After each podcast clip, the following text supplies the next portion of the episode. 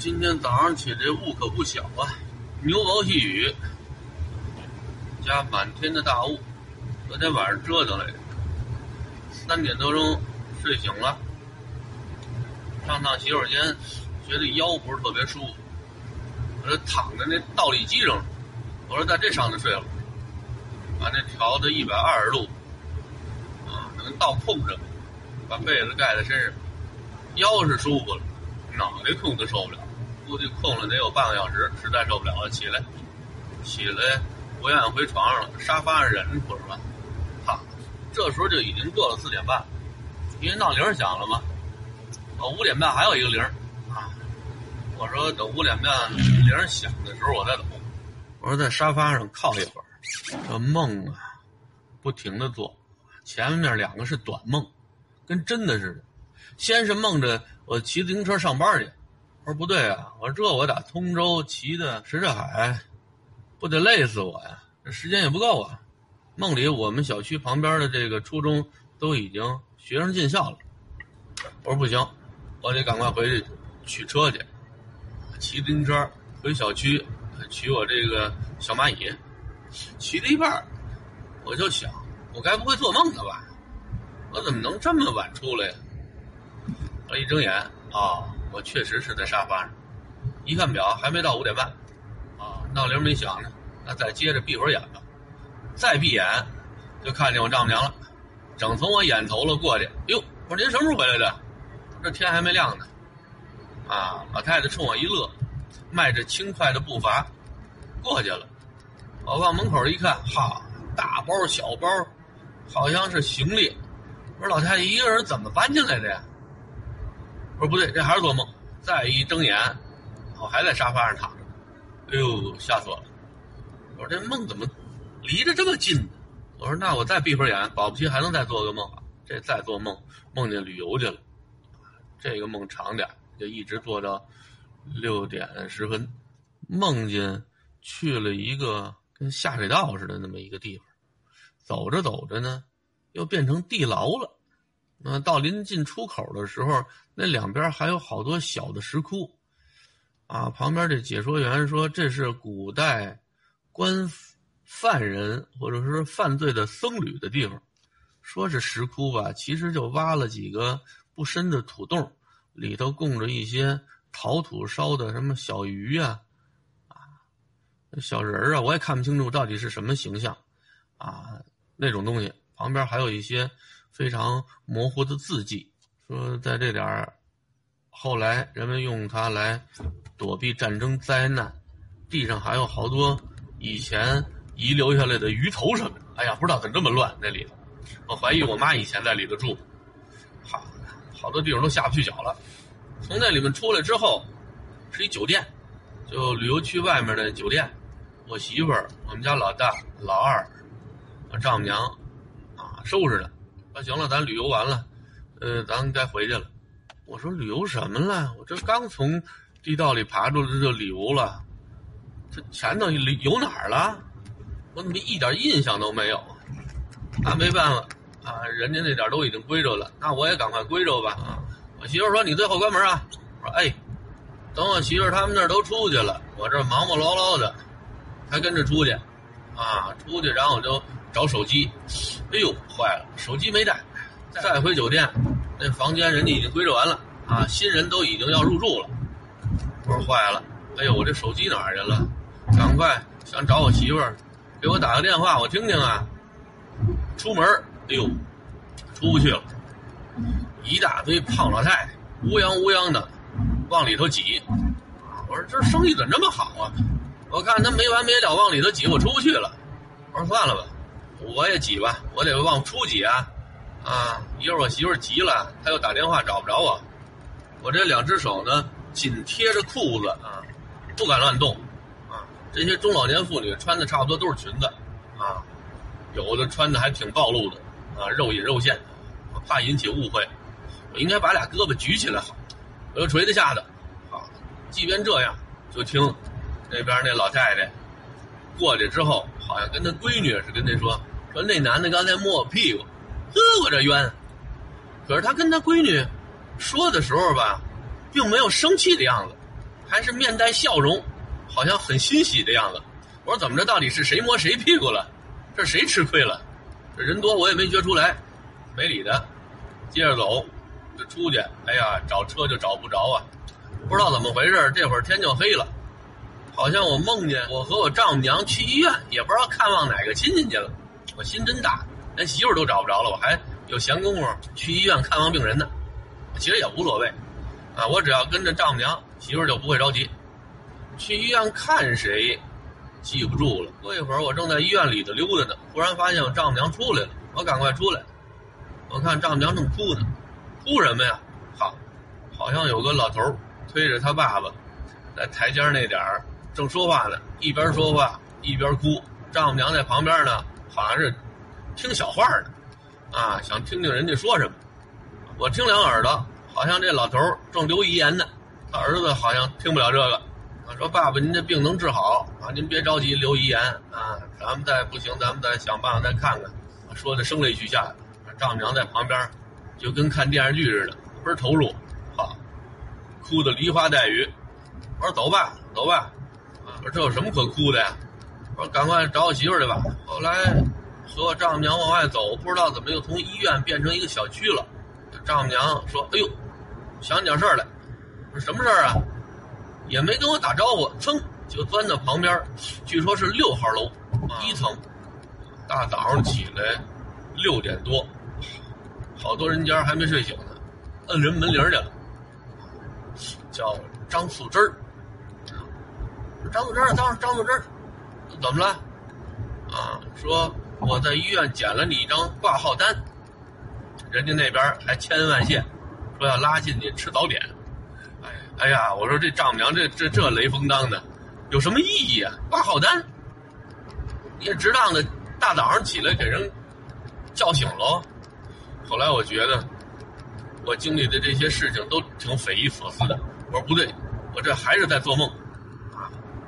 而使劲使劲的睁眼，哎，哎，我确实还躺在沙发上，啊，手机就放在我脚边我说不行，我必须得看看手机了。好，我折腾这么大一圈不可能还五点多吧？哎，打开手机一看，啊，六点十分了，赶快起床。我媳妇挺纳闷的，诶，你不是走了吗？因为我是睡在沙发上了。媳妇早上起来开灯呢，就看那小屋里头没人，啊，她没往客厅那沙发上看，以为我走了呢，穿衣服，走人。啊走到门口，我媳妇还说呢：“说你妈你爸那点儿被隔离了，你不过去看看去吗？”我说：“看，嗯，难得，啊，老天爷发善心，能有机会让我妈踏踏实实在一个地方能连续待七天。上一次还是年初在北大医院里面讹人床位的时候，我妈这么老实呢。哦，这事儿没说是吧？昨天上午的时候。”就有这网友跟我说，说你妈那小卖部那儿好像有大白了，这个防疫人员啊在那儿拉线了，我没往心里去。我说他那儿露天那么通透，空气流通，怎么可能给封了呢？我也没法打电话，我妈那点儿打电话，你打一百个有可能能接通一个，所以我也没打。我说中午呢，吃完饭过去看一眼。正好我媳妇说。这家里两根熟食肠，给你爸拿去。喝酒的时候下酒。我说行。等我到了小卖部那点一看，哎呦，哦，这好，这个，这封上了。是这楼里面有确诊的了，是有密接了，这是。哎呀，行，这老头老太太上哪儿去了？这是。完，果不其然，一条。黄色那个隔离绳啊，把那个停车场的那门给拦上了。再往里头一看，写字楼门口穿蓝衣服的，现在怎么穿蓝衣服的也叫大白了啊？还有那个保安的，都在那儿围上了。啊，我说那看来人家说的是真事儿。再往里头一看，我妈小卖部那点儿还像平时一样，啊，一大堆乱七八糟的桌椅板凳啊，破自行车啊。都把这门给堵上了，给封上了。这种关门方式是我妈独有的。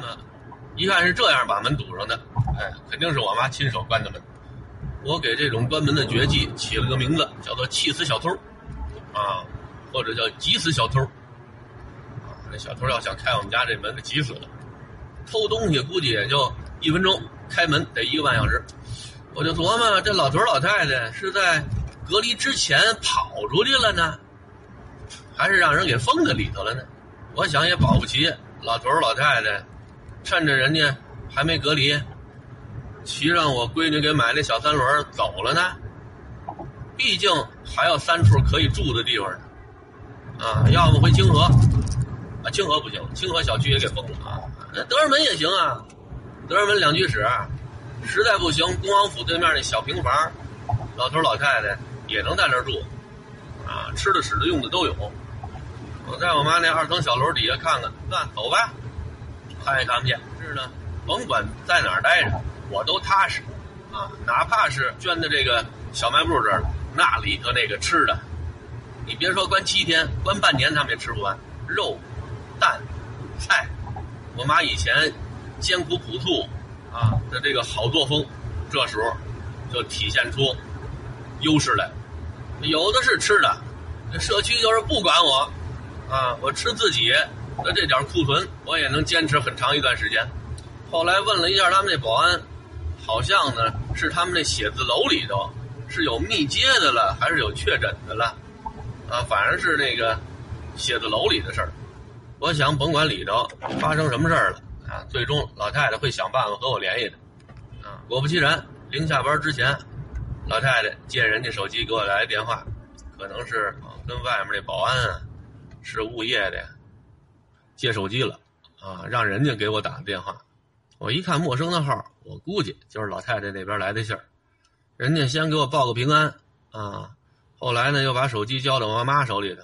我妈说这两天别过来了啊，嗯，他这楼里头呃出事了，嗯，不是确诊的呢，就是密接的，啊，人这儿隔离了，啊，我们这儿也吃了瓜落了，别来了啊。这个我们这儿什么都有，啊，我说别的我都不担心，我说你们怎么上厕所呀？我说你们能去那楼里头上厕所吗？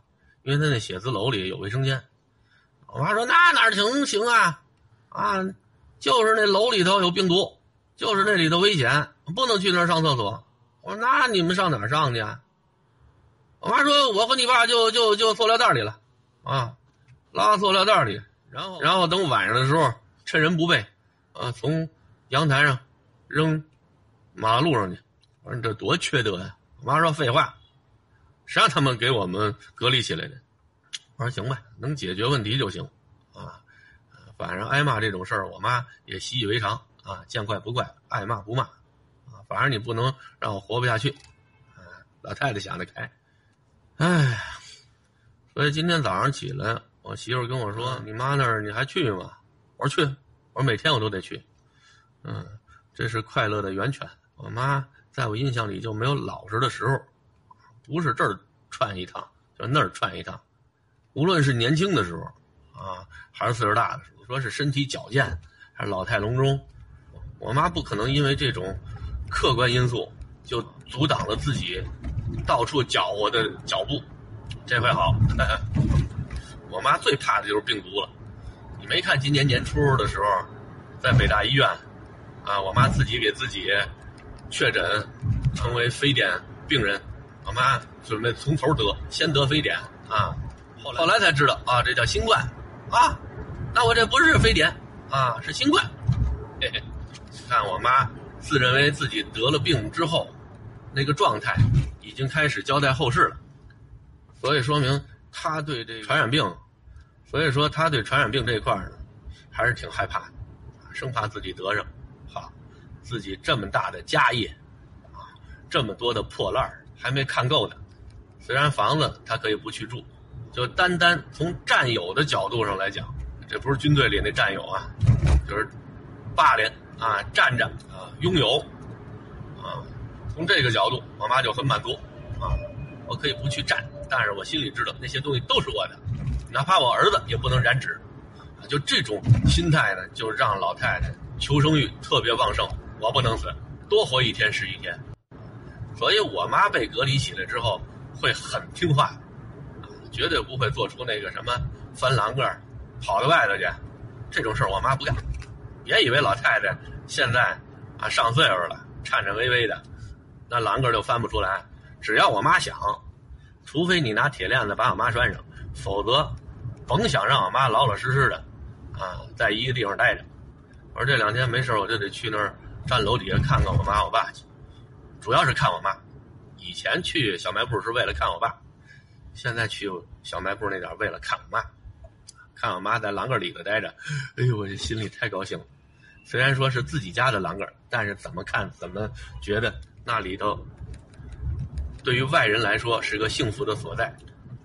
终于把老太太关起来，啊，把老太太关在了一个她自己亲手打造的牢笼里。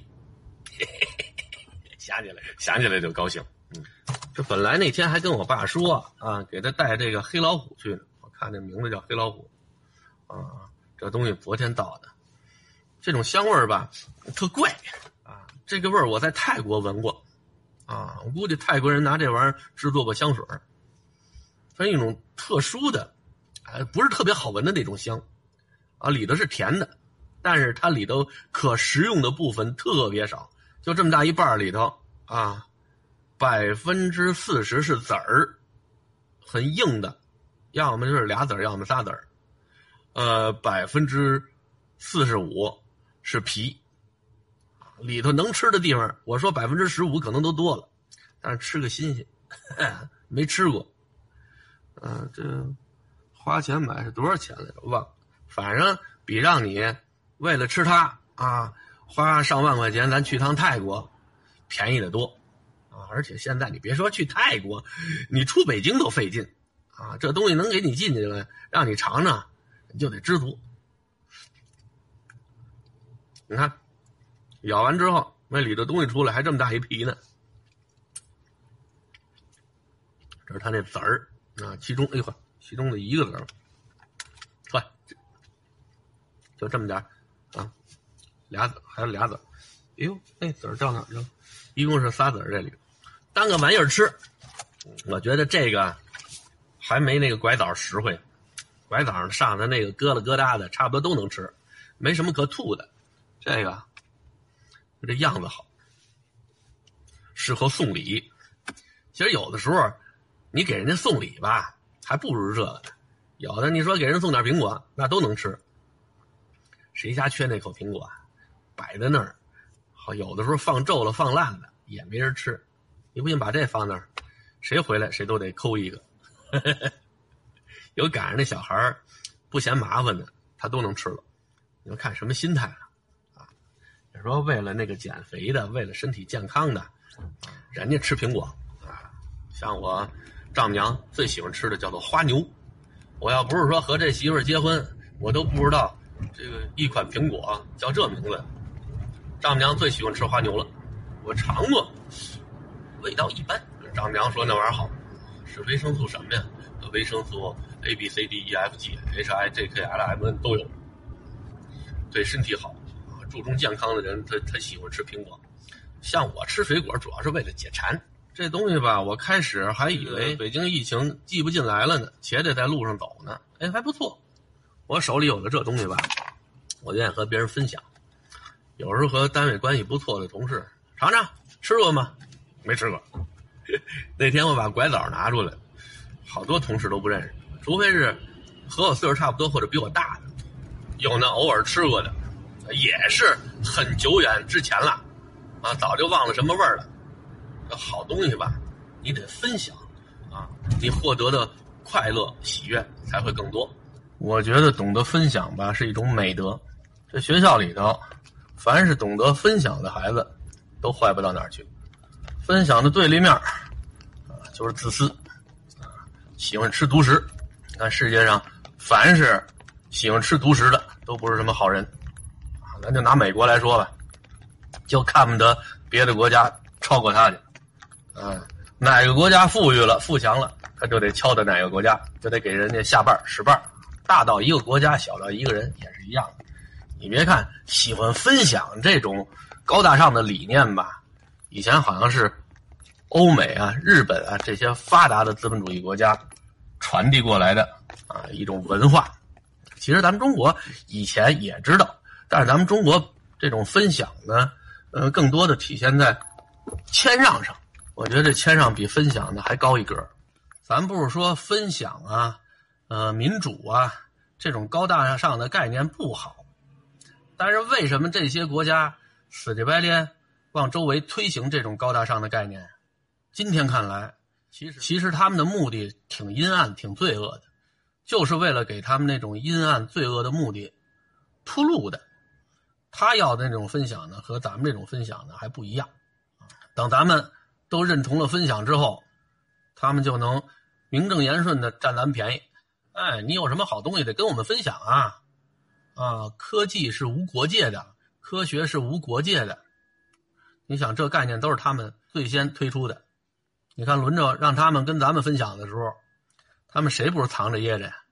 咱们有空间站了，咱们的月兔登月了，舔着脸管咱们要相关的数据分享啊，啊，分享是高尚的。那当初我们想用你们空间站的时候，我们想加入你们航天计划的时候，你们怎么不带我玩啊？你们怎么不跟我们分享啊？包括西方人推行的所谓的民主。也是一样的，你看，美国战后的几十年一直在推行民主这个概念，现在可以说是在许多国家深入人心啊，包括一些让他给搅和的啊战乱纷飞的这些国家啊，许多人啊还都是属于精英层啊，都很认同他们这个民主的概念，包括咱们中国的许多公知啊，哪怕他们现在已经看见这些所谓的民主国家乱得一地鸡毛啊，到处有游行的。啊，有零元购的，那都是民主的国家。咱们这帮公知，还是得睁着眼睛说瞎话，跪着舔人家。一个好的思想、好的概念，你看放在谁手里，看你怎么用。你要说拿它当套，给人下套，多好的经也能念歪了。你说你自己也真像你推行的啊这种高大上的这种概念这么做也行。啊，那甭管什么分享啊、民主啊，都是好东西，就怕这个东西，啊，让你用来做那种又想当婊子又想立牌坊的遮羞布。我觉得王朔有一句话特别经典，就是坏人最大的坏就是使劲的让你学好，然后可着劲儿的坏，因为你学好了，你是善良的人，啊，你才不跟我一般见识，你才不屑于当坏人。这个时候，我就可以肆无忌惮的坏，坏人里面很少有视金钱如粪土的，贪赃枉法的，收受贿赂的。你看这些人，哪个不是在大庭广众之下，号召大家传递正能量，树立良好家风？你们一个个都得学好啊！你看双规起来之后，他们家地板里头、天花板里头、台阶上、粪坑里头，连花池子里头，那些财富都是你几辈子都攒不出来的。他为什么能那么有钱？就是因为周围善良的好人太多了。你说中国古代的这帮皇上，谁上台以后不是大力的推行孝道啊？可是他们自己做怎么样啊？啊，面临争夺皇位的时候，面临争夺家产的时候，什么他妈孝道？扯淡！这刘邦和他爸爸一块逃难的时候，啊，后头追兵越来越近了，这么多人坐在一辆车上，跑太慢，一脚先把他爸爸踹下去，老东西。太碍事儿了，多孝顺！这李世民历史上给他的评价可不低，他这皇位怎么得来的？要由着他爸爸传位，这皇上能轮得着他当吗？哥哥兄弟全宰了，而且不光是杀一个，啊，满门抄斩，连小孩都不带留的，多狠呐！但是他在老百姓面前把自己树立成什么样啊？大孝之人，孝子，啊，说白了，这规矩。就是给老百姓定的，我就那么一说，但是你们必须得做。当然说了，现在的这些吃独食的都讲究吃相，你说糙点呢，就是又想当婊子又想立牌坊。这独食我得吃到嘴里，我还不能让别人说我这吃相难看。这一般老百姓呢，呃，这么吃的少，他也没机会吃。你看我在家里，我就不属于管理层，我管个儿子，还经常和儿子得商量着来的。咱不在家里搞一言堂，你看家里就这三四个人我都当不了领导，所以我注定这辈子啊没机会吃独食。那喜欢吃独食的人呢，他的快乐来源于吃独食的过程。这喜欢分享的人吧，他那快乐呢都来源于分享。喜欢吃独食的人吧，他的快乐来源于这便宜就让我一个人占着了啊，哪怕是汤汤水水，别人也不能染指。这到最后一算账，一看，嚯，啊，我的收获大大的，我的内心快乐快乐的。而那些喜欢分享的人呢，他的快乐就来源于分享的过程啊，大家分享的时候都很高兴，大家都高兴了，我的快乐呢就翻倍了。所以，分享是一种很好的美德。说白了，分享这个概念啊，到咱们中国之后，被善良的中国人民给改造好了，更加的人性化。更加的具有普世的价值观，不再是一小部分人为了谋取私利而挑起来的一块遮羞布。说我也吃饱撑的，前两天走广渠门这点大早上起来五点多钟，我想没什么车，哎，我说换条路走，哎，我走前门东大街，走那儿啊，然后走这个天安门西侧路那儿啊，然后走南长街那儿过去。那条路早上起来上班没走过，晚上走过。我说这回试一回，就试这一回。是因为我开车走神儿了，是因为什么呀？闯了个红灯啊！当天这罚单就到，扣六分啊，二百块钱。说实在的，扣六分二百块钱我都接受得了，关键是扣的这时间段太缺德了。我这头一年的分刚评完，去年。我就扣了一分，十一分，一直到年底。啊，这今年刚评完十二分，拿在手里还没算热乎呢。刚过两天，六分没了。哎呀，心疼死我了！你早两天，或者明年暑假之后，你少这六分，我都没这么心疼。这两天开车我可乖了。今天这路上还行，和我想象的不一样。我想今天下大雾。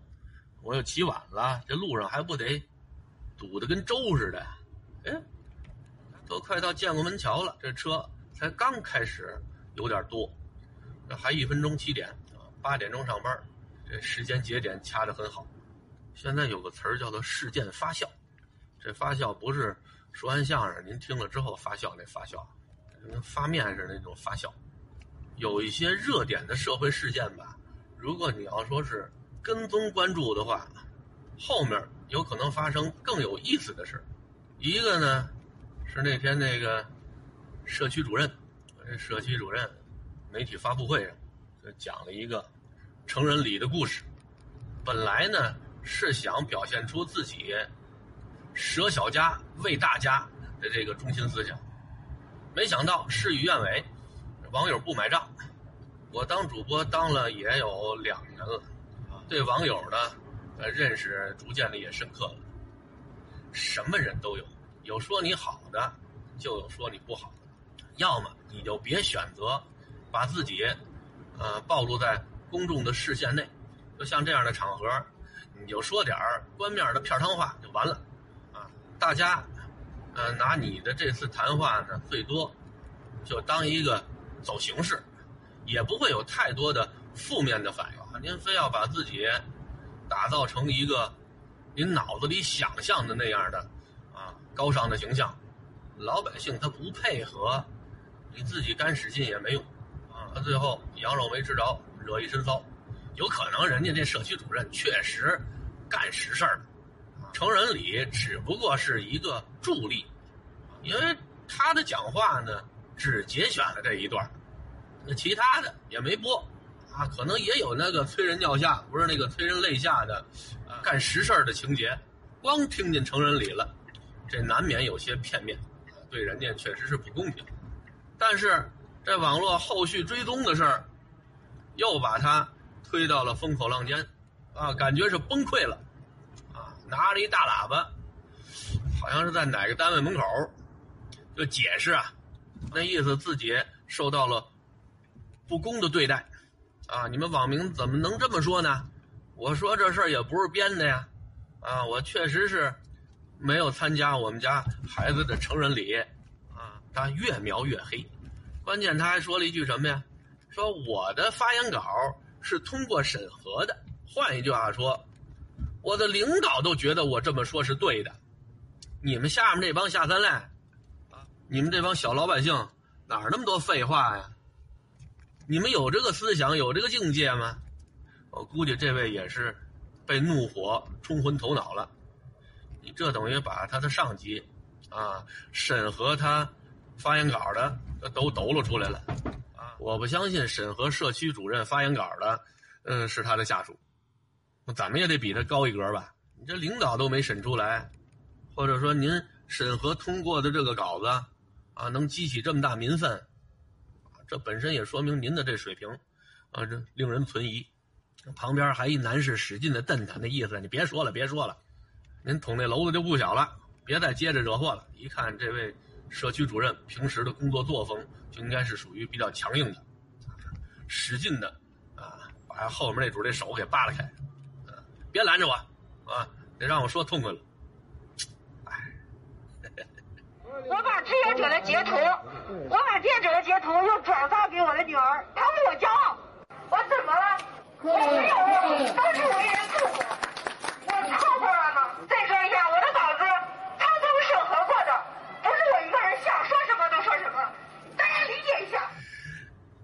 其实你要对着镜头说，我下回注意就完了。也甭解释，即便有可能您是委屈的，但是这玩意儿你解释的清楚吗？您这现在已经属于一个热点话题了，你还奢望着把每个看到这个视频对你有负面情绪的人都叫到你面前给他解释一遍吗？大家想评论你，轻而易举，评论完了之后，有可能他这一辈子不再看了，你行吗？啊，要么你就别看那评论。我觉得这主啊，官当到这儿也就当到头了，因为他连最基本的为官之道都没闹明白。您的那个所谓的讲话，那是给老百姓听的，啊，上级挑不出毛病，目的就达到了。老百姓说什么啊？老百姓什么感觉？他在网上怎么数落你？你用往心里去吗？另外，就这脾气。这还没怎么着呢，先把同僚给搭出来垫背来，这犯的是大忌。这你以后万一要出点什么事儿，你的同僚不落井下石就不错了，你还指望谁能拉你一把？琢磨什么呢？当然说了，如果人家本身有背景，人家里这老尖儿啊级别高，或者人有一个露脸的干老，那这事儿就算是小事儿，啊不值一提。要说没有这些背景，那就自求多福吧。我估摸着啊，这主未来有可能要面对的，有可能是两个极端的结果。一个呢，就是惹了众怒了，你惹老百姓众怒无所谓，老百姓也没法拿你怎么着，最多网络上数落数落你。你要得罪了整个官僚系统，啊，这他说太大了啊，就是得罪了他那一个小圈子里的官僚系统啊，尤其是给他审稿子的这主。人家能高兴吗？这仇呢，就算做下了，人家肯定不可能在这个时间节点收拾你。但是你别出事儿，好比借着这次热点问题啊，许多人关注上这位女领导了，人肉的、搜索的，查着他有没有值钱的名表啊、奢侈品的包包啊。你可别小看这社区主任啊，听这头衔好像是不大个芝麻官，手里权力可不小。你要说什么都没查出来，哟，那您保不齐真是个好干部；要么就说您藏的真是挺严实，啊，能躲过一劫。如果万一啊被这些网民扒出来什么骚的呀、臭的呀，啊这些黑材料，那完了，我估计没人保他啊。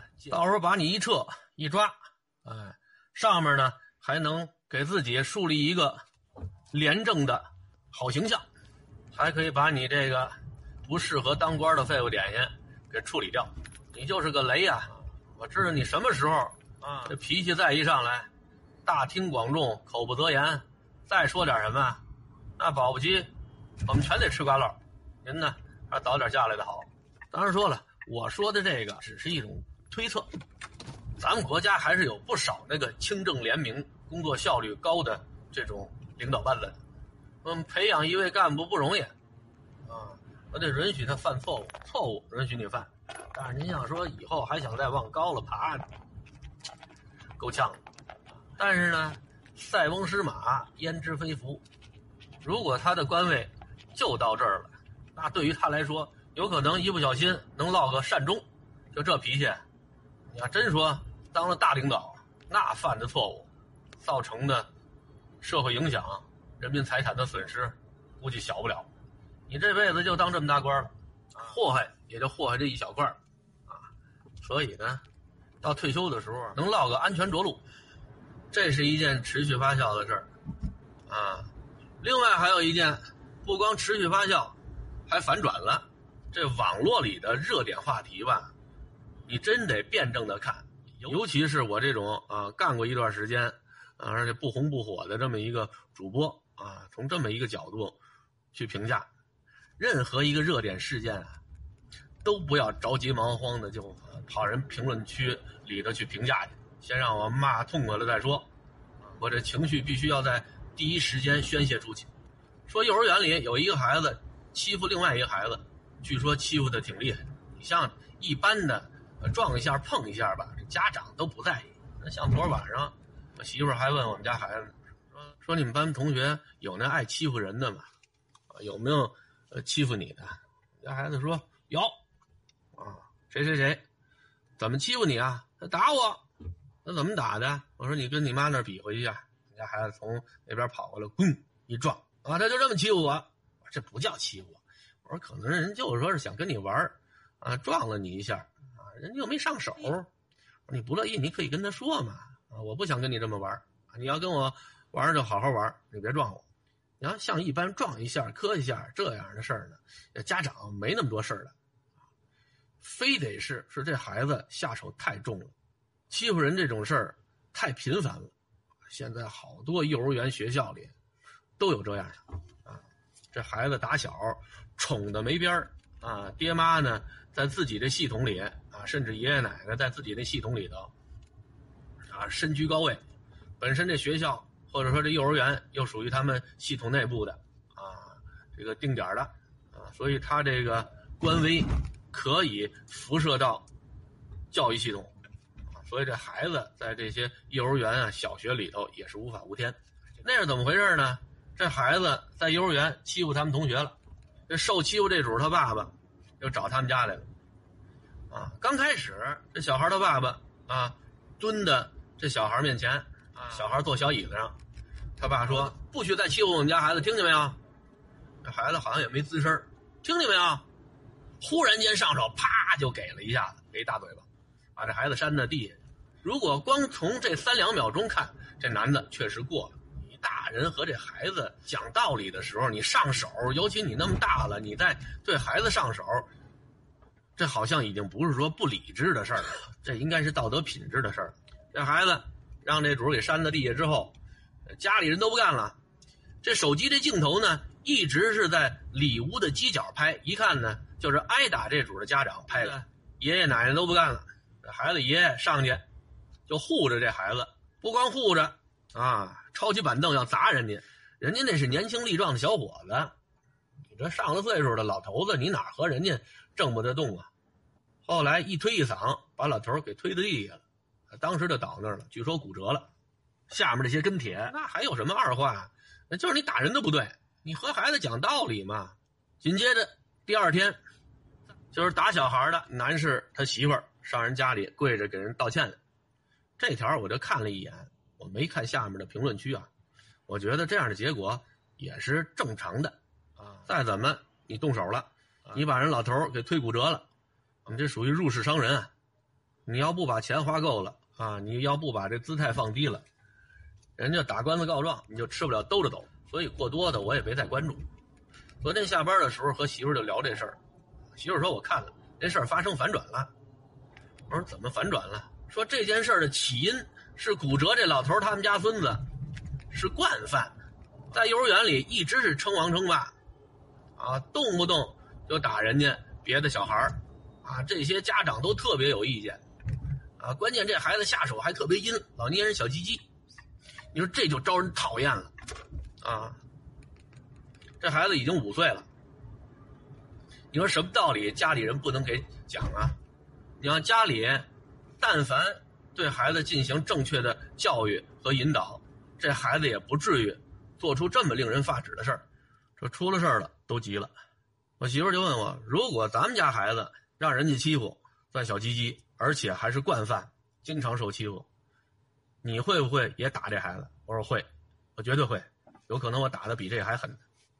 我说就是，关键是这打人的孩子，他们家长手快，先一步把这视频发到网上去了，提前的获得了网友的同情，先让这帮人啊都骂打老人的这孩子家长啊，反转之后，这网友就开始分化了。肯定有那个得站在老人这一边，说你再怎么不能把老人推一跟头、推骨折，这可能是站在老人的这角度，或者说自己家里也有这种熊孩子的啊，肯定得站在老人的立场上。但是这类人的声音要小了不少，更多的是感同身受啊。我们家孩子要让人这么欺负，我也得上手。我估计我不光打这孩子，我连他们家人一块打。说过多少回了，你们要但凡。